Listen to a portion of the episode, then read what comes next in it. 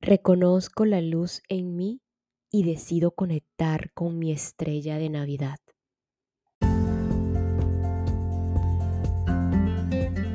Les confieso que por muchos años la Navidad y la mayoría de las celebraciones inventadas por este mundo no eran parte de mi prioridad. En fin, no me gustaban, las evitaba. Luego llegaron mis niños y todo se fue transformando. La inocencia fue eh, ascendiendo y con ellos o con ella la fuerza de conectar con esta. Y es que, sin duda, el ego utiliza cualquier excusa para la desdicha, la insatisfacción y la infelicidad.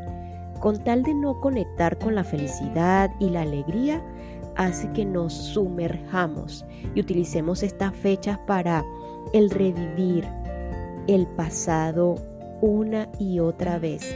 Y en especial el pasado, ese pasado doloroso de sufrimiento y drama, de pérdidas y de tiempos que ya no existen. Así que la invitación es comenzar a utilizar todos los símbolos que este mundo nos ofrece.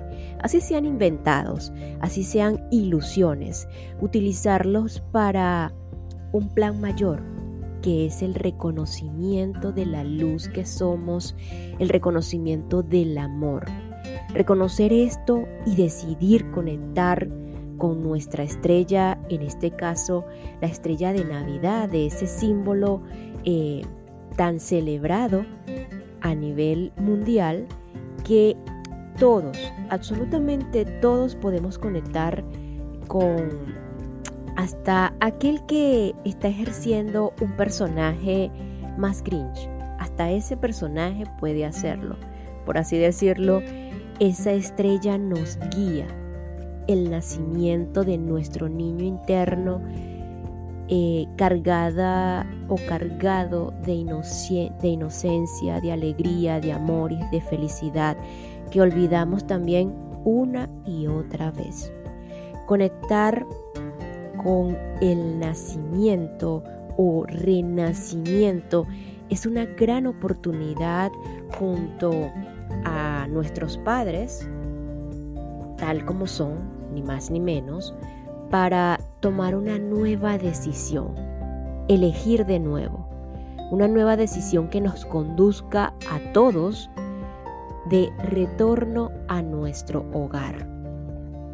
Elegir de nuevo implica también permitir recibir la guía para aprender cómo celebrar, cómo celebrar nuestro renacer, así como también disponerse a entregar todo aquello que nos quiere o que hemos permitido esto, absolutamente todo, intentar de que no nos quede nada, que no nos quede nada de esas heridas, y así permitir la sanación y celebrar. Y bueno, con este reconocimiento de nuestro renacer, eh, continuamos aquí en el propósito interno de una nueva tierra de Eckhart Tolle. Hoy principalmente un diálogo sobre el propósito interno.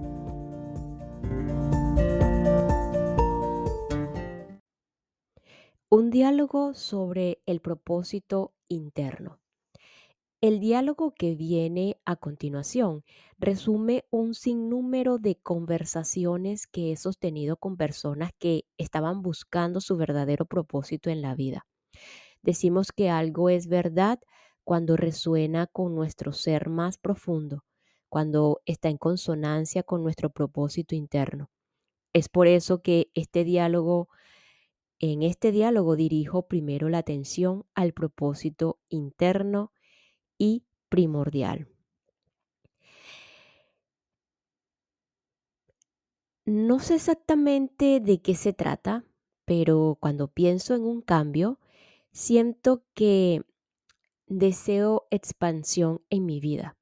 deseo hacer algo que deje huella y si deseo también la prosperidad y la libertad que viene con ella. Deseo hacer algo importante, algo que deje una huella en el mundo. Pero si me pregunta qué es exactamente lo que deseo, tendría que decir que no lo sé. ¿Podría ayudarme a encontrar mi propósito en la vida? La respuesta. Su propósito es estar aquí, hablando conmigo, porque es aquí donde usted está y es todo lo que está haciendo.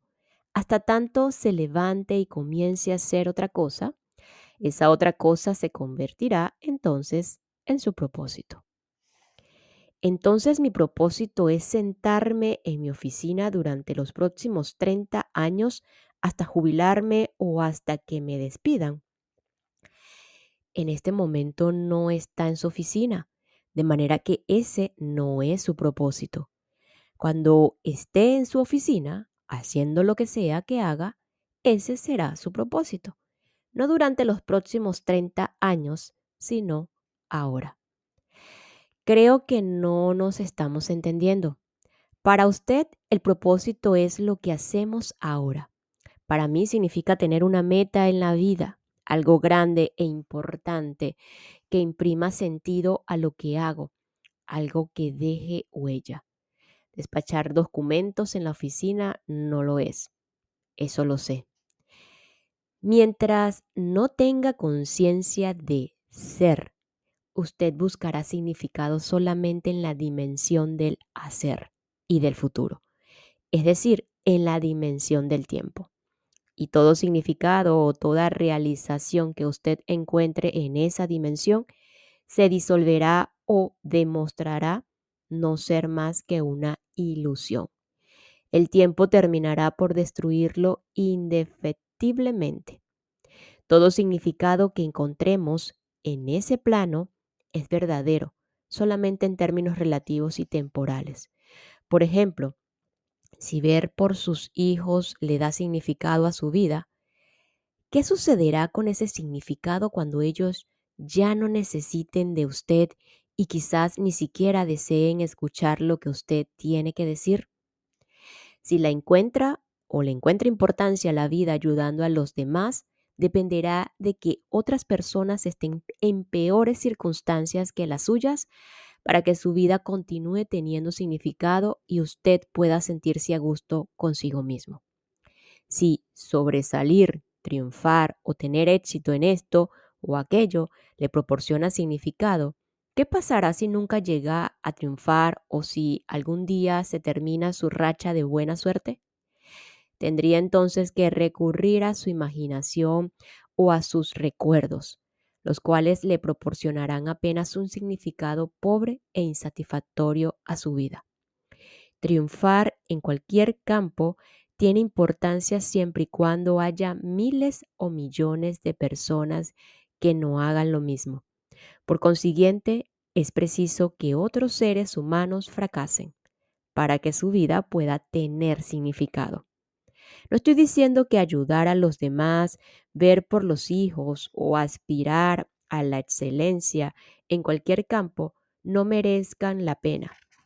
Para muchas personas son un aspecto importante de su propósito externo, pero este, por sí solo, siempre es relativo, inestable y transitorio.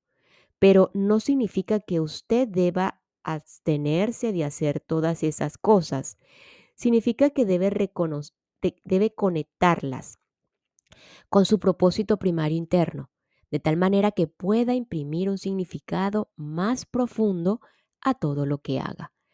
Cuando no vivimos en consonancia con nuestro propósito primario, cualquiera que sea el propósito que tengamos en la vida, aunque sea crear el cielo en la tierra, provendrá del ego o sucumbirá con el tiempo. Tarde o temprano llevará al sufrimiento. Si usted desconoce su propósito interno, todo lo que haga, aunque parezca espiritual, llevará la marca del ego y por tanto acabará por corromperse. El dicho de que el camino al infierno está sembrado de buenas intenciones, apunta a esa verdad. En otras palabras, no son las metas ni los actos los que son primordiales, sino el estado de conciencia del cual emanan. Alcanzar el propósito primario equivale a sentar las bases para una nueva realidad, una nueva tierra. Una vez construidos esos cimientos, el propósito externo se carga de poder espiritual porque las metas y las intenciones se funden con el impulso evolutivo del universo. La separación entre el pensamiento y la conciencia, que es el centro del propósito primario, sucede cuando negamos el tiempo.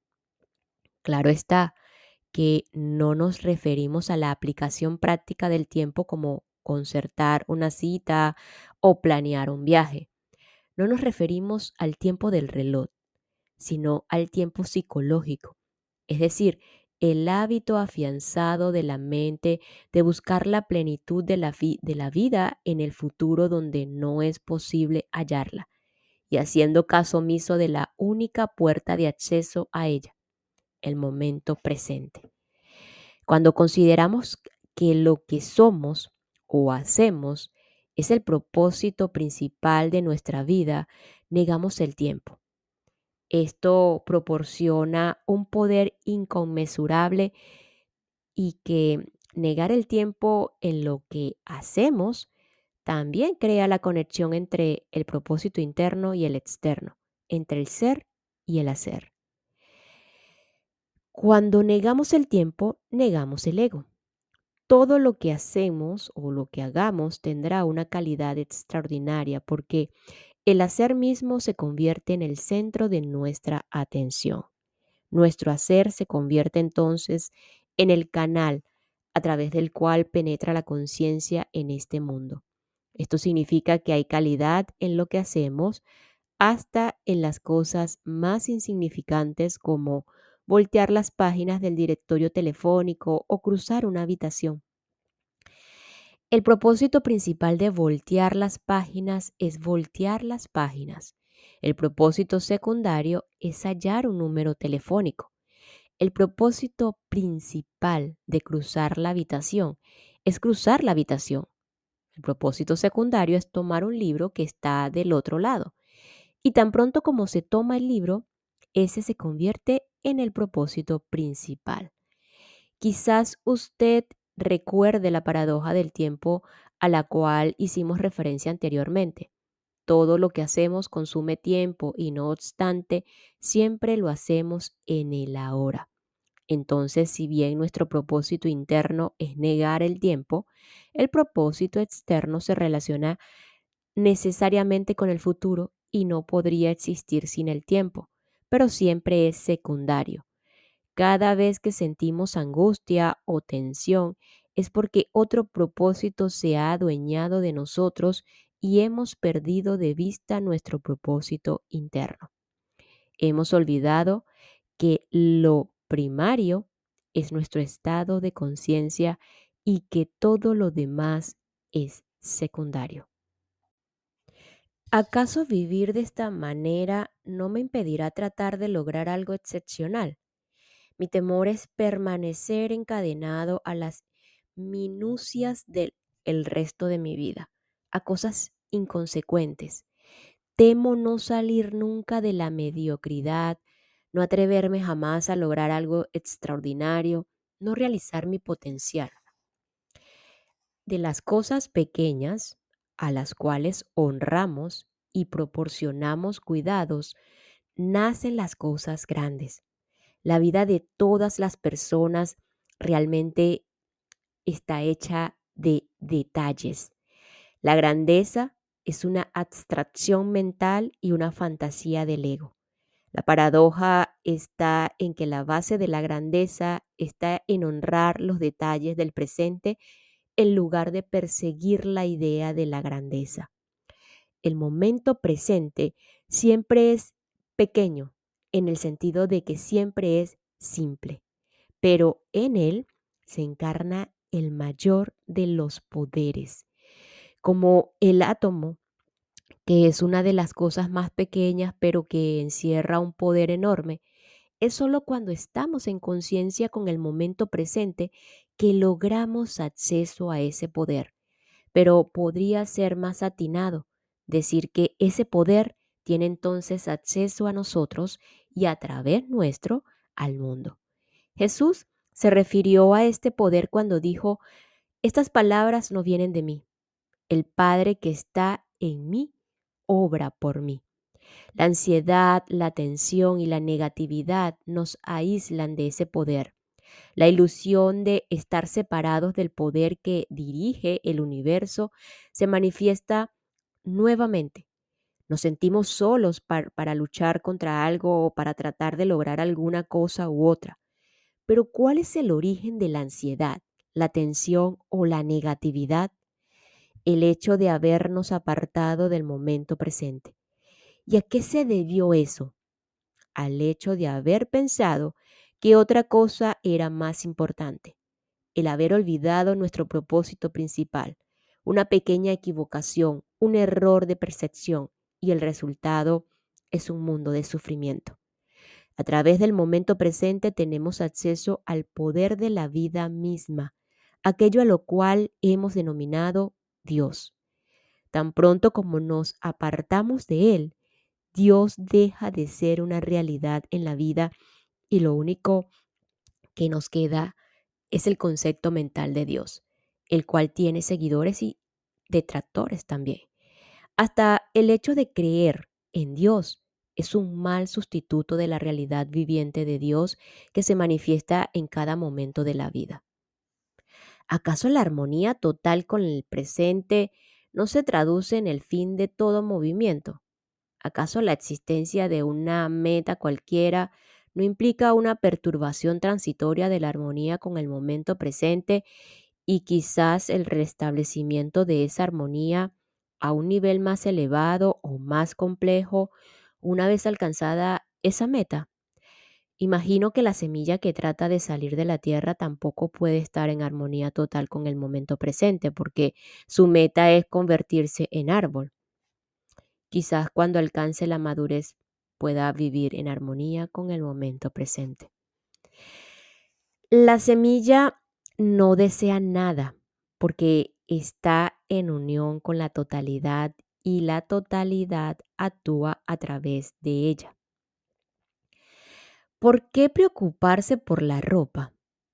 Miren cómo crecen las flores del campo que no trabajan ni tejen dijo Jesús. Y yo les aseguro que ni Salomón en el esplendor de su gloria se vistió como una de esas flores. Podríamos decir que la totalidad, es decir, la vida, no se considera separada de la vida y por tanto no desea nada para sí misma. Es una con la que la vida desea. Es por eso que no sufre de tensión ni de ansiedad y si debe morir prematuramente, muere serenamente. Su entrega en la muerte es tan total como en la vida. Intuye su arraigo en el ser, en la vida informe, única y eterna, por primitiva que sea su intuición. Al igual que los sabios taotistas de la antigua China, Jesús nos remite a la naturaleza porque ve en ella el poder en acción, cuyo contacto ha perdido los seres humanos o han perdido los seres humanos. Es el poder creador del universo. Jesús nos dice que si Dios ha vestido así a las flores silvestres, ¿no hará mucho más por nosotros? Eso quiere decir que aunque la naturaleza es una expresión maravillosa de la fuerza evolutiva del universo, cuando los seres humanos estamos en consonancia con la inteligencia de base, podremos expresar esa misma fuerza en un nivel más elevado y asombroso. Así podemos ser fieles a la vida siendo fieles a nuestro propósito interno. A medida que logramos estar en el presente y plenamente conscientes de lo que hacemos, nuestros actos se encargan o se cargan de poder espiritual en un principio es, es probable que no, que no, eh, no tenemos o los cambios o no notemos los cambios en, los que, en lo que hacemos, solamente en el cómo. El propósito primario es entonces permitir que la conciencia fluya en lo que hacemos. El propósito secundario es aquello que deseamos lograr a través de lo que hacemos. Mientras que anteriormente la noción del propósito se asociaba con el futuro, ahora hay un propósito más profundo que solamente podemos hallar en el presente, negando el tiempo. Cuando esté con otras personas, en el trabajo o en algún otro lugar, présteles toda su atención. Ya no estará allí principalmente como persona, sino como campo de conciencia, de presencia despierta. El motivo original para relacionarse con la persona, comprar o vender algo, solicitar o proporcionar información, etc., pasa a ser secundario. El campo de conciencia que surge entre los dos se convierte en el propósito primario de la interacción. El espacio de conciencia adquiere mayor importancia que el tema de la conversación más importancia que los objetos físicos o mentales. El ser humano adquiere preeminencia sobre las cosas de este mundo. Esto no significa que haya que descuidar las cosas de la vida práctica.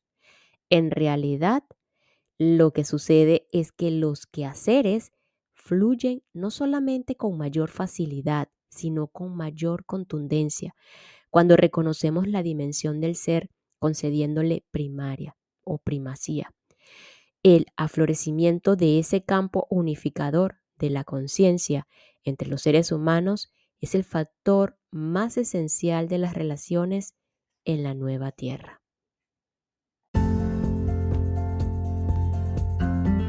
Y nos despedimos con lo siguiente. Tu propósito en la vida es estar aquí en este momento escuchando este podcast. Nos escuchamos en el episodio siguiente para continuar con el propósito interno en una nueva tierra. Ya el diálogo sobre esto, algunas preguntas que le han hecho a Edgar Tolle y allí sus respuestas. Una herramienta más para conectar con nuestro nacimiento, renacimiento de esa inocencia de la alegría y de la felicidad de la cual todos somos partes y que en esta experiencia solo estamos para recordarla. Gracias, gracias, gracias.